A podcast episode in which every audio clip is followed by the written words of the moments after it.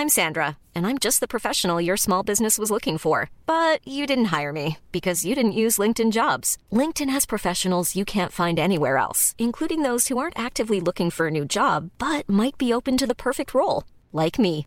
In a given month, over 70% of LinkedIn users don't visit other leading job sites. So if you're not looking on LinkedIn, you'll miss out on great candidates like Sandra. Start hiring professionals like a professional. Post your free job on linkedin.com/people today.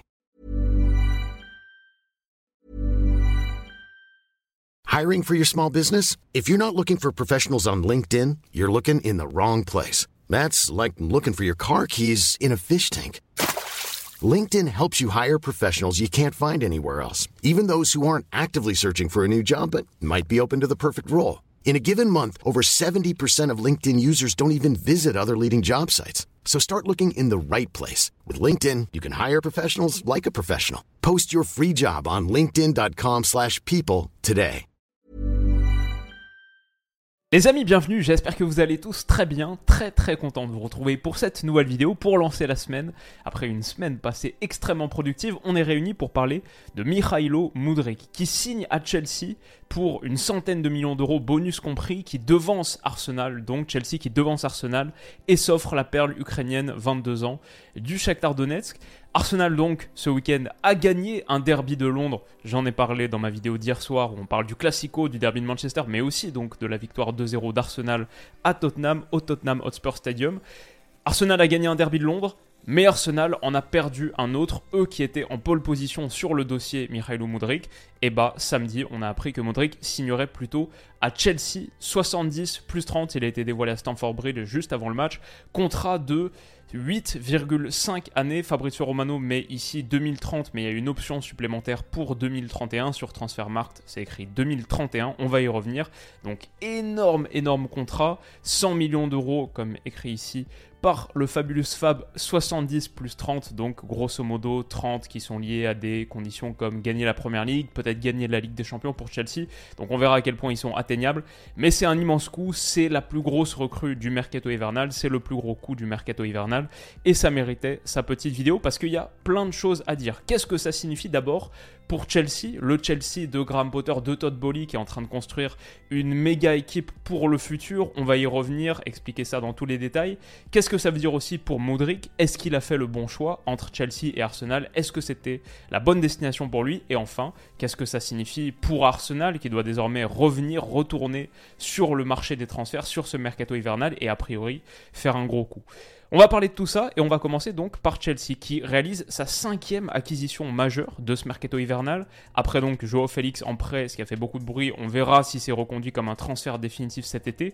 Mais après Félix en prêt, David Datro Fofana qui était pris à Molde pour 12 millions d'euros, le petit Andrei Santos, 18 ans, milieu de terrain brésilien à Vasco pour une douzaine de millions d'euros également, Badiachil il n'y a pas très longtemps, 21 ans pour 38 millions d'euros achetés à Monaco et donc désormais Mikhailo Modric, 22 ans, 70 millions, ça fait quasiment 150 millions d'euros dépensés sur ce mercato hivernal. Et quand on ajoute ce qui a été fait cet été, bien sûr, euh, des trucs comme Wesley Fofana 80 millions, Kukurela 65, Raheem Sterling 56, Khalidou Koulibaly 38, Chukwuemeka 18. Bon, Todd Bowley, il a racheté Chelsea à Abramovich pour 5 milliards d'euros. Depuis son arrivée, il a investi 425 millions d'euros seulement en indemnité de transfert. 425 pour seulement 56 de vente. C'est la plus grosse balance négative d'Europe, moins 369 en gros. Ce qui soulève tout de suite quand même une question, c'est comment est-ce que Chelsea réussit à faire ça? Il n'est pas censé avoir un, modèle de fair play financier qui s'applique sur tout le monde, qui régit un petit peu ce que tu peux faire sur le marché des transferts. Bah c'est dur de dire ça. La première chose, c'est qu'il faudrait voir déjà combien Chelsea génère. Le fair play financier, c'est quoi? Je sais plus si ça a évolué, mais il n'y a pas si longtemps, c'était as le droit à 30 millions d'euros de balance négative sur trois saisons, un truc comme ça sur les trois derniers exercices. Donc il faut voir déjà combien Chelsea génère. La seconde chose, c'est que le fair play financier, bon, ça se fait toujours a posteriori. On aura un jugement entre guillemets sur tout ce qui se passe là seulement dans quelques années, quand on sera arrivé à déterminer la balance. Et enfin, c'est que Todd Bolly est en train de faire un pari assez osé, et c'est pour esquiver le fair play financier, c'est le fait de donner des contrats très très longs. Comme on a dit, Mikhailo Mudrik, comme vous le voyez ici, contrat jusqu'en 2031, mais ça a été la stratégie qui a été appliquée à toutes les acquisitions. Benoît Badiachil, contrat jusqu'en 2030, lui qui a été pris sur ce mercato hivernal. Ça fait 7 ans et demi de contrat. 8 ans et demi pour Modric, 7 ans également pour Wesley Fofana qui a été pris été dernier, donc été 2022, et son contrat expirera le 30 juin 2029. Contrat de 7 ans, pareil pour David Edatro Fofana, encore plus vu qu'il a été pris au mercato hivernal. Marco Corella, contrat jusqu'en 2028. Donc voilà, ça c'est la stratégie de Todd Bowley. Ces contrats très très longs, quelque chose qui est assez nouveau, disruptif, des contrats de 7-8 ans, c'est la stratégie de Todd Bowley. Ça représente un gros risque pour des raisons évidentes, mais ça a aussi un bénéfice majeur, c'est du point de vue de la comptabilité. Et par rapport au fair play financier, ça va beaucoup aider Chelsea. C'est lié au processus d'amortissement joueur que j'avais expliqué dans une vidéo il y a de nombreuses années maintenant, mais pour vous la faire très vite, le coût d'un joueur en comptabilité foot, le coût de son indemnité de transfert, tu peux la diviser par le nombre d'années de contrat. Donc en gros, si à Modric, pour 70 millions d'euros d'indemnité, Chelsea lui avait donné seulement un contrat de 5 ans, tu ferais 70 divisé par 5, quoi, 14, donc. 14 millions d'euros chaque année pendant 5 ans, ce serait le coût comptable de Mihailo Modric, mais en les tirant sur un contrat de 8 ans, en lui donnant un contrat même de 8 ans et demi, tu peux faire 70 divisé par 8, 8,5, et là on est même en dessous des 10 millions, c'est quoi, 9 millions d'euros par an à peu près, 8,75, un truc comme ça, pour esquiver le fair play financier, c'est pas mal. Alors bien sûr, dans la balance, il faut aussi faire rentrer le montant du salaire, des bonus potentiels, etc. Mais c'est juste pour montrer à quel point ces contrats très très longs, c'est aussi ça qui permet à Chelsea, là, à court terme, de signer autant de joueurs. Parce que ça étire leur coût. Donc voilà en gros pour l'angle économique. Niveau stratégie, je crois que le projet de Todd Bowley, il est assez clair. C'est y aller très très fort dès la première année, bâtir son équipe à lui de jeunes superstars, de futurs très très gros talents, fingers crossed, pour lui, pour Chelsea, et tout le monde avec un contrat hyper long en espérant que ça marche. Pour l'instant, sportivement, Chelsea, c'est un peu la cata, mais sur du moyen terme, long terme, ça peut marcher. En l'occurrence, pour Modric, est-ce que c'est une bonne prise pour Chelsea?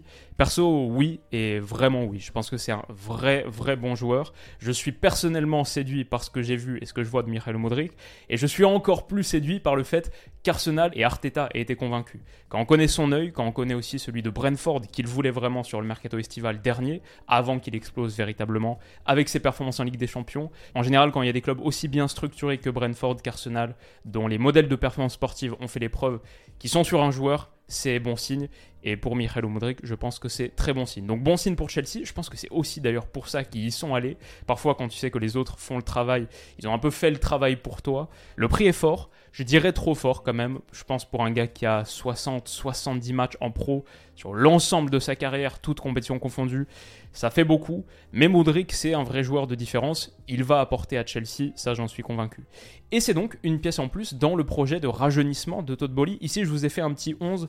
Il vaut ce qu'il vaut, c'est pas forcément exactement les bonnes positions, mais c'est un 11 de joueurs qui sont actuellement dans l'effectif de Chelsea ou qui vont le rejoindre euh, d'ici quelques semaines. Nkunku, par exemple, est signé. Il arrivera à Chelsea dans quelques mois, au mercato estival. En gros, ça c'est le 11 des joueurs de moins de 25 ans que Chelsea possède actuellement. Et franchement, ça c'est l'équipe du futur pour Todd Bowley. Tout son projet s'articule autour de ça. Je pense qu'il y a beaucoup des vétérans de Chelsea actuellement qui vont partir dans les mois, dans les années à venir. Et ces gars-là, a priori plusieurs de ces gars-là, devront porter le club. Quand on pense donc à Modric qui a été pris, Nkunku 25 ans, Pulisic, Havertz, peut-être qu'un seul des deux restera. Mais si Félix qui est actuellement prêt peut être conservé, Modric, Félix, Nkunku, Havertz, ça ressemble à une partie de Football Manager euh, jouée en 2021-2022. Armando Broja sur le poste de 9, à voir ce que ça donne, des gros espoirs, mais à voir. Mason Mount qui est encore là. Chukwuemeka, pour l'instant, de ce qu'on voit, ça me plaît plutôt. Santos, on verra. Conor Gallagher euh, un petit peu des difficultés d'intégration, mais on a vu à Crystal Palace à quel point ça pouvait être un crack. Rhys James et Lewis Hall, peut-être les futurs latéraux de Chelsea sur les 5, 6, 7 prochaines années. Peut-être que Koukour est là pour revenir à un bon niveau et la paire de centraux francophones, Badiachil, Fofana, on verra si ça marche. Il y a aussi Trevor Chaloba, Slonina, le gardien américain, qui a été reprêté dans la foulée à Chicago et qui est revenu là, il me semble, sur ce mercato hivernal. Que ça fonctionne ou non, ça va être divertissant et à travers ça, on voit le projet de Boli. Il est très très clair, construire son équipe de jeunes superstars et peut-être que sur les prochains mercato, il n'y aura pas beaucoup d'investissement. Peut-être que là, 80%, 90% de l'investissement pour Boli est fait et maintenant, il va falloir que ça marche avec ça. Donc voilà pour Chelsea. Pour Mihailo Mudrik maintenant, est-ce que c'est le bon choix? Déjà la première chose à dire c'est, j'ai envie de dire presque félicitations. On peut avoir tendance à oublier dans le cadre de ces mercato quand ça se joue entre plusieurs clubs, on peut avoir oublié à quel point lui il est en train de vivre la, la meilleure semaine de sa vie. Il est en train de réaliser son rêve de signer dans un top club de première ligue depuis le Shakhtar à 22 ans. Enfin je peux même pas imaginer ce qui se passe dans son cerveau en ce moment. Et je crois qu'aussi, il a pris ce qui était la meilleure offre pour le Shakhtar pour son club. Donc c'est aussi rendre service à son club. Il a pris un salaire qui est deux fois plus élevé apparemment de ce que j'entends à Chelsea qu'à Arsenal. Et un contrat sur la durée qui est quasiment deux fois plus long aussi. Une fois que l'offre était là, je, je la comprends, elle est très difficile à refuser. Et on peut estimer qu'il a fait le bon choix. Maintenant, sportivement, ça c'est quand même une autre partie de l'équation. Sportivement, bah, on a d'un côté un club qui est dixième de première ligue, qui a six défaites sur ses neuf derniers matchs, toutes compétitions confondues, qui est à 10 points du top 4. C'est un club qui est en très très grande difficulté. On ne sait pas si Graham Potter va finir la saison. Ça, c'est la situation actuelle de Chelsea. Et de l'autre, l'autre offre, bah, c'est le leader de Première Ligue. Leader avec 8 points d'avance sur son dauphin Manchester City. Un club qui est désormais favori au titre, forcément, qui a vraisemblablement trouvé son coach, lui, pour les prochaines années, qui lance peut-être un cycle de domination du foot anglais, on verra, mais en tout cas qui est très très bien parti pour faire partie des cadors des prétendants avec un effectif, l'effectif le plus jeune de Première Ligue, pondéré par minute jouée. Il joue un foot merveilleux à Arsenal. Peut-être que Modric signe Arsenal et dans 4 mois, il est champion de Première Ligue. Il a déjà son premier gros gros titre majeur. Mais c'est vrai aussi qu'Arsenal, même avec ce gros montant, il n'arriverait pas comme un titulaire indiscutable. Je pense que tu peux tourner la chose dans tous les sens. Oui, c'est pas les 11 qui gagnent des titres, c'est des effectifs. Arsenal va avoir besoin d'un contingent de 18, 19, 20, 21 joueurs, pas seulement un 11. Mais en attendant, il y a Gabriel Martinelli sur son poste, celui d'ailier gauche, de joueur offensif excentré sur le côté gauche de mi-espace, c'est celui de Gabriel Martinelli qui donne amplement satisfaction à Mikel Arteta. On peut aussi dire qu'Arsenal, dans un collectif qui marche très très bien et qui a très bien marché sans toi, c'est pas forcément les effectifs les plus faciles à intégrer. Alors qu'à Chelsea, pour moi, dans ce Chelsea-là, il a sa place de titulaire quasiment garantie jusqu'à la fin de saison. Il a forcément une vingtaine de matchs de Première Ligue titulaires qui l'attendent devant lui pour faire ses preuves et il va un peu endosser le costume, comme là avec le drapeau de l'Ukraine, il va un peu endosser le costume de sauveur du club. Il est extrêmement attendu par la fanbase, c'est une grosse pression, mais je comprends aussi que ce soit un défi particulièrement excitant. T'es pas un rouage en plus dans une machine très bien huilée, tu dois être le nouveau moteur de ce club, grosse pression, mais terriblement excitant. Et quand tu ajoutes ensuite tous les éléments extrasportifs contractuels qui sont hyper intéressants à Chelsea, bon, la décision me semble assez claire, compréhensible et potentiellement bonne. Bon, ça on verra, on verra s'il y a le collectif qui lui permet d'exprimer ses qualités. Un truc que j'ai vraiment hâte de voir quand même, c'est Modric et Félix ensemble, même si c'est que pour quelques mois. J'ai trouvé qu'avant son carton rouge, l'heure de jeu qu'a joué Félix, il était impressionnant et je l'ai trouvé vraiment vraiment bon. J'ai vu toutes ses touches de balle, tous ses déplacements. Franchement, Félix, ça peut marcher à Chelsea et si ça marche bien avec Modric, bon, ça pourrait commencer à ressembler à quelque chose. Enfin, donc, il y a la question pour Arsenal, un club qui doit retourner au marché, qui doit retourner maintenant à la source et trouver quelque chose, trouver un renfort parce qu'Arsenal en a besoin. Bon, tout n'est pas perdu, c'est aussi un club qui a montré pour moi, à travers cette affaire Moudric, que c'est un club qui n'est pas prêt à renier sur ses principes, que c'est un club qui travaille bien et qui lâchera pas n'importe quel montant. Je pense que dans le cadre de futures négociations, c'est they made a stand, ils ont montré qui ils étaient et ça peut leur servir. Ils ont montré leurs principes et ils ont souvent aussi par le passé, dans le cadre de ces négociations, trouvé des pistes alternatives intéressantes. Je crois que l'été dernier, quoi, ils voulaient faire Vlaovic, ça se fait pas. Finalement, ils prennent Gabriel Jesus, qui a très très bien marché. Ils vont être respectés sur le marché. Maintenant, il faut quand même trouver quelqu'un. Être respecté sur le marché, c'est bien, mais il leur faut des renforts, je pense vraiment. Mon idée, c'est que pour le coup, ce poste de délié gauche, de joueur meneur un peu excentré, c'était pas forcément là où ils avaient le plus besoin de renfort. Donc peut-être ça aussi, c'est quelque chose qu'on peut percevoir comme étant positif. Non seulement ils ont Gabriel Martinelli, mais sur ce rôle, je pense que Emile Smithrow, qui revient de blessure, qui va être un joueur tout neuf là après son opération, je pense qu'il peut vraiment amener quelque chose. Il y a Fabio Vieira aussi qui commence à avoir des minutes, même s'il est plus peut-être le remplaçant de Martino de Garde, pas vraiment ailier de 4-3-3. Bon, c'est pas forcément la zone où Arsenal, pour moi, avait le plus fort besoin. S'il doit y avoir deux prises sur ce mercato hivernal, pour moi, c'est d'abord sur la pointe, où Gabriel Jesus va être blessé encore un mois et demi, deux mois, Et en attendant, Eddie Nketiah, c'est intéressant sur les occasions qu'il se crée, mais j'en ai fait toute une partie de mon analyse sur le North London Derby. À la finition, c'est encore un petit peu tendre, et si lui se pète, il n'y a plus aucune couverture.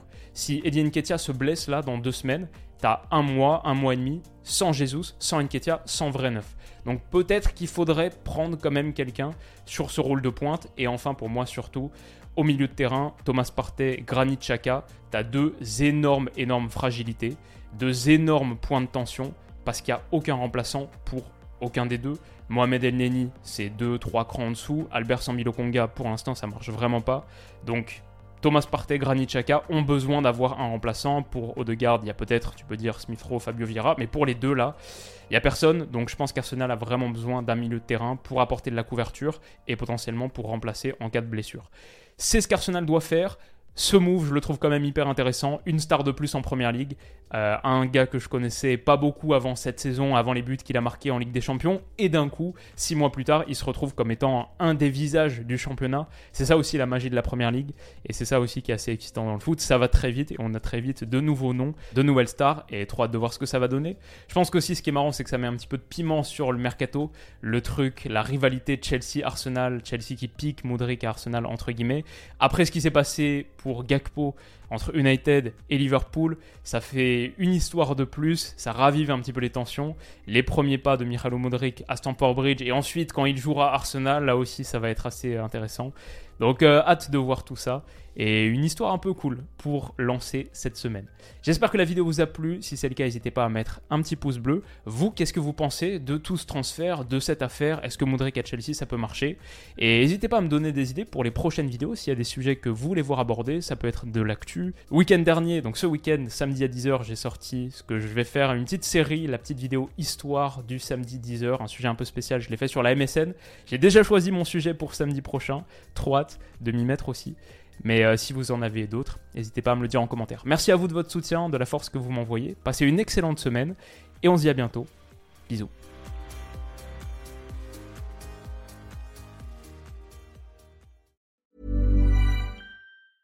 Hey, it's Danny Pellegrino from Everything Iconic. Ready to upgrade your style game without blowing your budget? Check out Quince. They've got all the good stuff shirts and polos, activewear, and fine leather goods, all at 50 to 80% less than other high end brands.